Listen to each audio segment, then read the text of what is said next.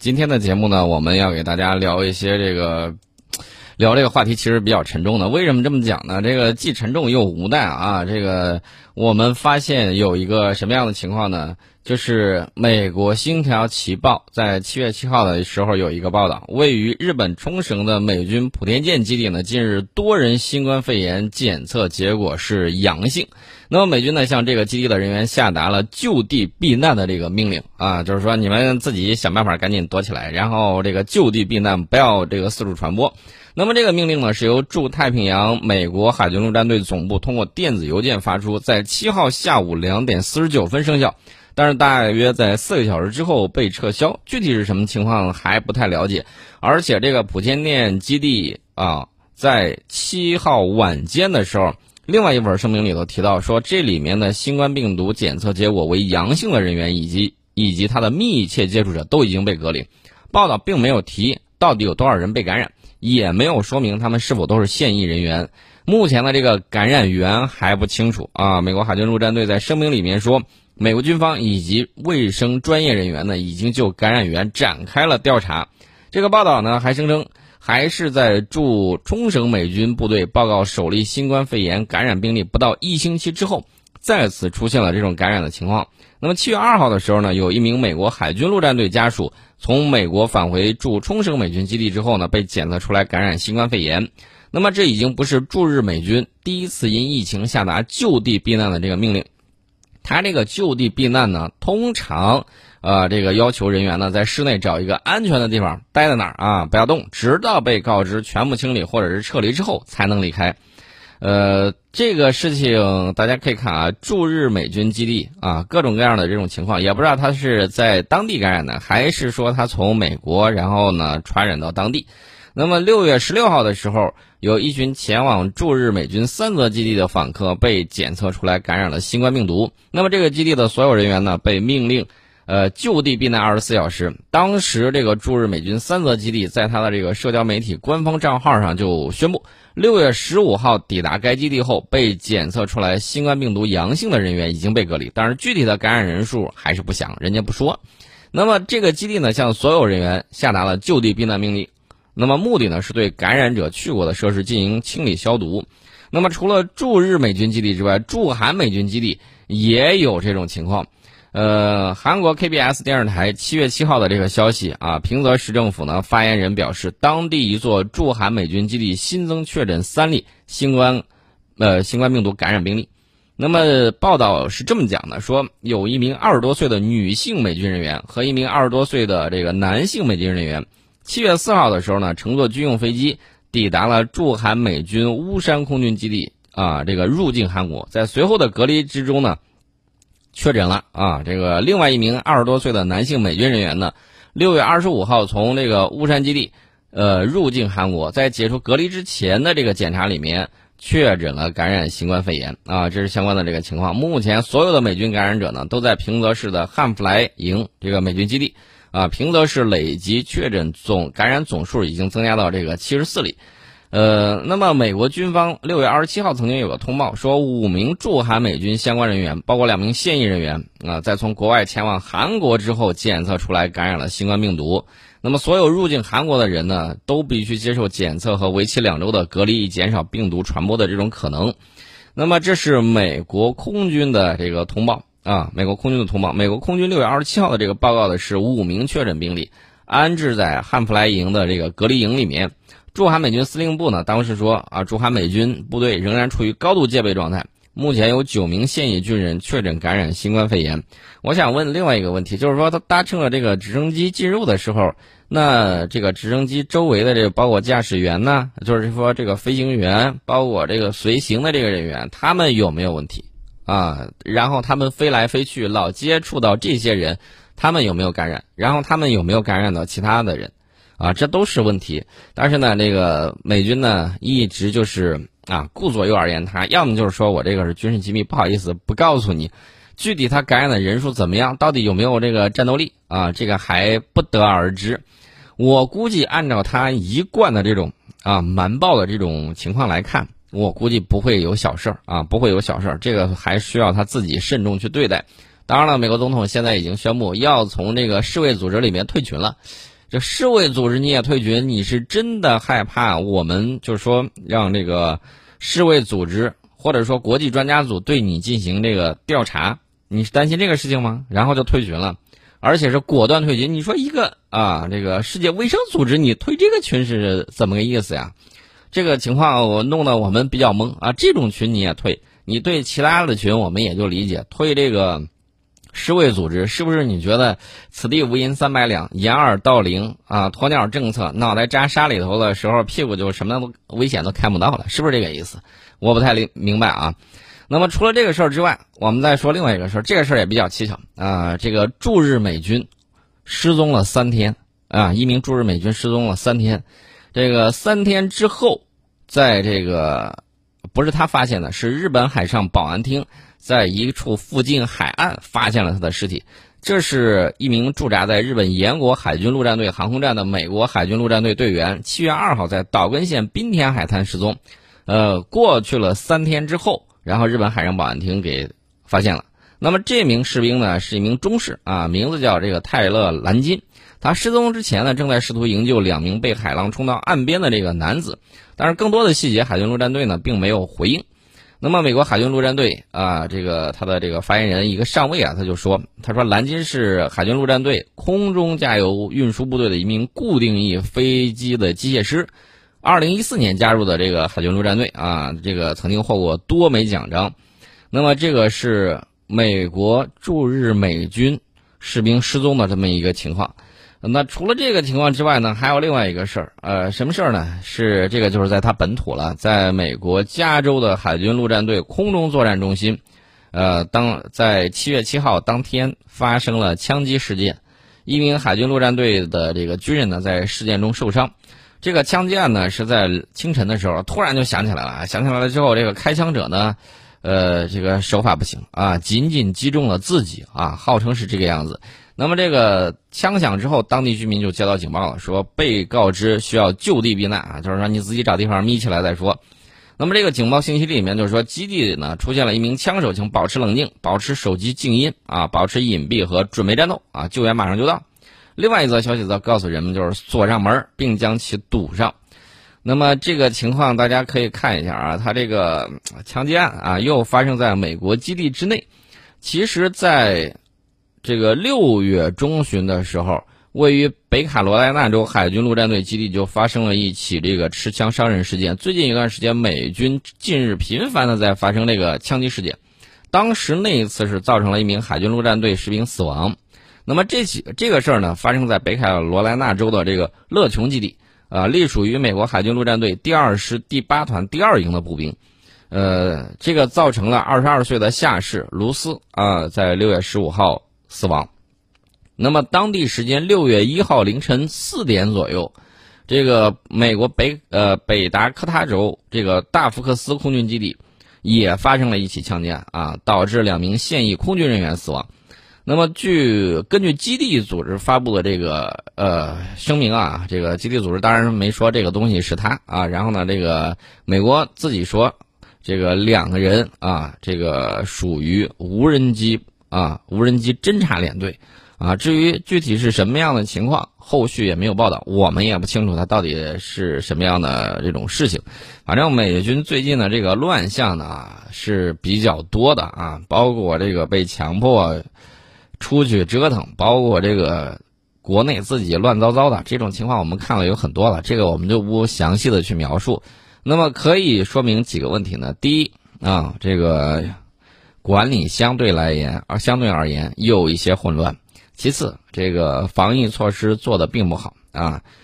然后呢，就是他跟这个外界的这个接触，你看这个反正是怎么说呢？上面有那么做的啊，下面就照着跟着去办。他的这个防疫隔离措施做的并不是特别好，导致了一系列的问题啊。驻日美军出问题，驻韩美军出问题。那就不是一个一个地方一个情况出现的这个事情。你要说只有孤立的一件，你可能会觉得这个人可能就是当事人啊，他自己没有做好。那么频繁的出现的时候，就充分说明了一个问题：管理出现了混乱啊，有相应的这个一系列管理的问题在出现。最起码有一些这个防疫措施啊，各个方面它做的不到位，然后在隔离啊以及这种检测方面仍然有漏洞需要弥补，这是这个美军的这个情况。那么除了这个事情之外，还有什么呢？还有就是放纵士兵啊！为什么叫这个放纵呢？这个军纪非常不好。我们看到前一段时间的时候，这个驻韩美军干什么呢？呃，不顾禁令去冲着人群放这个烟花啊，放烟花弹。那么当有韩国女警察上去制止的时候啊，美国大兵还调戏韩国女警察。这种情况。这个叔能忍忍，婶儿都不能忍啊！这种情况大家也都看到了。这个有外国驻军，那你自己想想，你是否有独立的这种权利啊？啊，最起码你在有些方面是要受人掣肘的啊！这个我们也给大家讲过很清楚。这是美国，包括这个驻驻韩、驻日啊、驻德的，我们就不说了。驻德的现在正闹腾着要搬家。那么前两天呢，还有一个事情啊，大概是七月四号晚上、七月五号凌晨啊，发生在利比亚的一个事情。这个土耳其的土耳其在那儿支持了有一票啊，有一票人。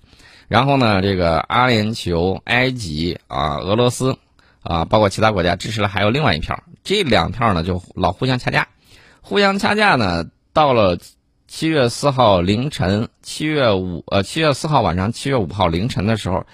这个土耳其支持的那一方的，呃，而且在那儿部署的有这个防空导弹，有防空设施啊，应该是霍克导弹，在那儿呢就遭到了空袭。这个空袭呢，看有消息啊，现在未经证实，说是至少是攻击了九次，而且九次打击非常的精准，把土耳其驻扎在利比亚的那个机场的那个就是空军基地的防空部队、防空设施给炸毁了。除了炸毁这个东西之外，我们看到这个一埃及有一个《七日报》啊，迅速有一个标题，他说，这个土耳其总参谋长，呃，受伤或可能已经身亡啊。什么情况呢？就是土耳其的总参谋长去那儿访问，然后呢就遭遇了这个空袭，结果呢，呃，可能是被炸伤乃至死亡。大家可能会说，这个埃及的《七日报》没听说过呀。啊，这个埃及的《七日报》是埃及情报部门下属的一个报纸啊，所以说他这个时候放出来这个消息还是很有意思的。当然了，有不同的这个声音，有人说这个是某大国干的，也有人说这个不是。这个在去年年底的时候，去年年底的时候，埃及和阿联酋曾经啊支持的那一方在进攻迪里波里的时候，他们派出了这种。空袭啊，进行这个呃，就是说战斗机部队进行空袭来掩护他们的这种进攻。那么这一次是不是他还是他们做的？也有消息说是从啊这个埃及基地、埃及空军基地起飞的这个阿联酋空军。啊，至于到底是什么样的情况，那开飞机的是谁？这个是另外一说啊。至于中东地区在利比亚这个问题上如何去解套啊，我目前还没有看到这个有解套的这个迹象。多方在这块儿有各种各样的这个博弈啊，你比如说这个土耳其把手伸到了这个利比亚，再比如说前一段时间啊，这个美国说这个土耳其你不能买俄罗斯的 S 四百防空导弹系统，你要买的话，这个 F 三十五这个项目你就不用待了，直接把你踢出去。那么再往前，我们记得在二零一五年在叙利亚战争如火如荼的时候，当时呢，这个土耳其它呃南部的天空需要谁去防卫呢？需要美国派出的爱国者防空导弹营，然后呢进行这个防卫。那么在这个紧要关头，美国说：“哎呀，我这个武器需要升级了，拜拜了您呢，直接把部队给撤走了啊！天空呢，相当于这个。”完全不设防的这么一种状态啊，这种情况呢，让土耳其痛定思痛，决定购买俄罗斯的这个 S 四百导弹啊。当然中间呢还有一些这个波折啊，一波三折，这么形容都不为过。那么至于他们之间怎么博弈啊，这个大家骑驴看账本看着就行了。那么除了这些之外，还有哪些呢？这个最近一段时间呢，它这个博弈对象很多，我给大家捡几个重要的说。在之前啊，我印象中应该是二月份。二月份的时候，他们就曾经有一次这个攻击行为啊，有一次攻击行为。当时是利比亚，利比亚跟那个土耳其不对付那一方说，说这个对手啊，这个检查了这个武装商船呐，然后怎么怎么样，反正有一有一个消息，再往后就是到六月份了。六月，今年六月啊，今年六月初的时候，大概是六月十号，我记得当时这个法国的这个军舰呢，在海上啊看到了有这个商船，有土耳其商船。要求他停下来去检查他的这个货物的时候，是否运的有军火？因为联合国禁止往利比亚地区去运军火。那么这个时候呢，土耳其这个商船不但没有停下来，反而啊护卫这艘商船的土耳其军舰啊，土耳其军舰直接拿火控雷达三次照射法国的这个舰只。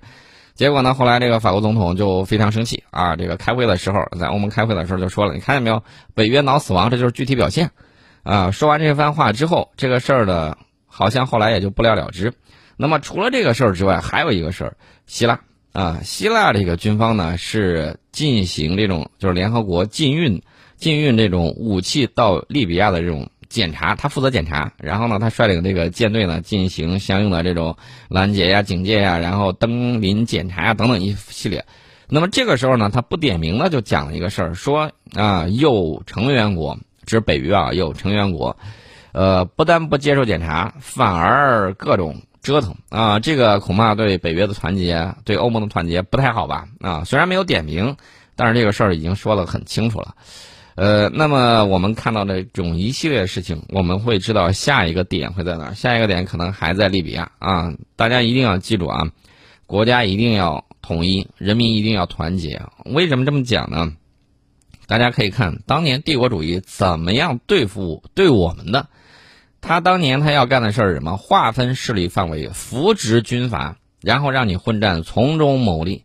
那么现在时间过去了一百多年，你再看他们做的一些事情，不还是照样如此吗？扶植代理人，分裂人家的国家，把人家国家打散了之后，然后呢，他就各自扶植一部分，然后呢，这个之间呢又有利益的冲突，然后中间又有博弈。所以说呢，这个世界上太阳底下没有什么新鲜事儿。你善于学习历史，善于总结经验和教训，那么你回过头来再去分析这个当今的世界，你可能会干得更加清楚。这是我们提到了这个围绕着这个利比亚啊，这个这个反对派和他的这个另外一派双方呢，这个互相的这种博弈，牵扯出来多少大国在后面。那么，这是我们给大家说到了这个情况。我们再说一下，美国呢最近要向印尼出售八架最新版的鱼鹰啊，这个总价呢是高达二十亿美元啊，这是它的一笔军火生意。当然了，我们一直在讲，美国这个卖东西呢，通常它的这个政治啊，它这个军售跟政治是紧密关联的。那么，除了八架鱼鹰运输机之外，这个交易还包括二十四台罗罗的这个 A 幺幺零七 C 发动机啊，四十挺机关枪以及传感器、通讯设备等等。那么，印尼购买了这八架鱼鹰 Block C 啊，将用于两栖军事行动、救灾、人道主义救援等等领域。那么，印尼空军呢，现在一共有四十架在役的旋翼飞机啊，平均机龄是二十四点八年啊，包括六架平均机龄四点二年。空客公司生产的这个 H 二二五 M 直升机，它的这个陆军呢装备有一百四十四呃一百四十四架旋翼机，包括大量的这个贝尔的四幺二直升机和八架 AH 六四阿帕奇直升机。这是我们提到了这个美国人向印尼卖他的这个鱼鹰。那么最近一段时间呢，美国还批准了向法国出售三架一二 D 这个鹰眼预警机的这个消息啊，这个消息呢要价也不低，二十亿美元。二十亿美元三架，大家可能会问这个东西怎么这么贵啊？这个军售最终能够敲定啊，这个法国会成为第三个装备使用这款先进舰载预警机的国家。那么我们其实就可以从另外一个角度讲，法国的这个预警机还是在北约体系之内受制于美国，它在这方面呢，它的这个性能不太强。那么在之前呢，它装备的是 E 二 C 预警机。装备的是 E-2C，，还是买美国的？你看法国，它有戴高乐号航母，但是呢，这个里面有很多东西受制于人，比如说这个蒸汽弹射器，这个东西呢，买的是美国的，自己搞不定。呃，虽然它有这个相应的舰载机，但是它的预警机需要购买美国的。那么法国装备这款，其实它是排到第三啊，二零一五年日本买了四架伊尔 D，那么在二零一八年的时候又增购了八架，首架机去年的时候已经交付航空自卫队。那么这个伊尔 D 呢，它的性能会更高啊，拥有更先进的雷达技术，而且在能力上实现了两代的飞跃。飞行的飞行系呃飞机的这个飞行系统呢也得到了升级，保障能力和战备能力都得到了一定的提升。法国目前使用的是 E 二 C，呃，所以说呢，这个 E 二 D 呢升级之后，对于法国的这个航母的这种安全呢，包括预警啊等等方面。都有起到相应提升的这种作用。那么，一二 D 预警机关键能力包括这个战场空间目标的探测和态势感知能力，特别是在沿海地区啊，能够用于支援导弹防御行动。那么，法国要购买的这个三架一二 D 里面还包括备用的发动机，包括 APY 九雷达的这个组件，用于测试的通用系统集成实验室，包括空军地勤人员的这个培训。预计这个项目总成本是二十亿美元。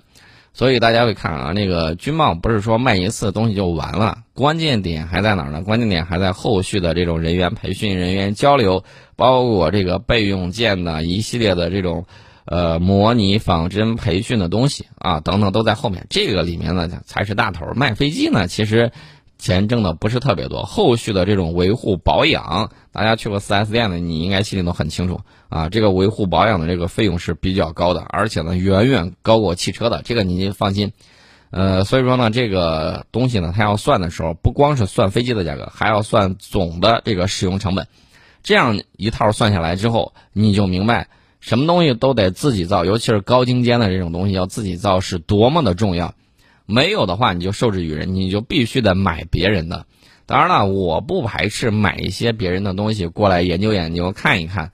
当然了，人家不愿意卖，这是另外一回事儿。那除非你的这个装备呢，更远远的把它甩在后面，远超于它啊。这个时候呢，你也就是看看，也就看看了，这也就无所谓。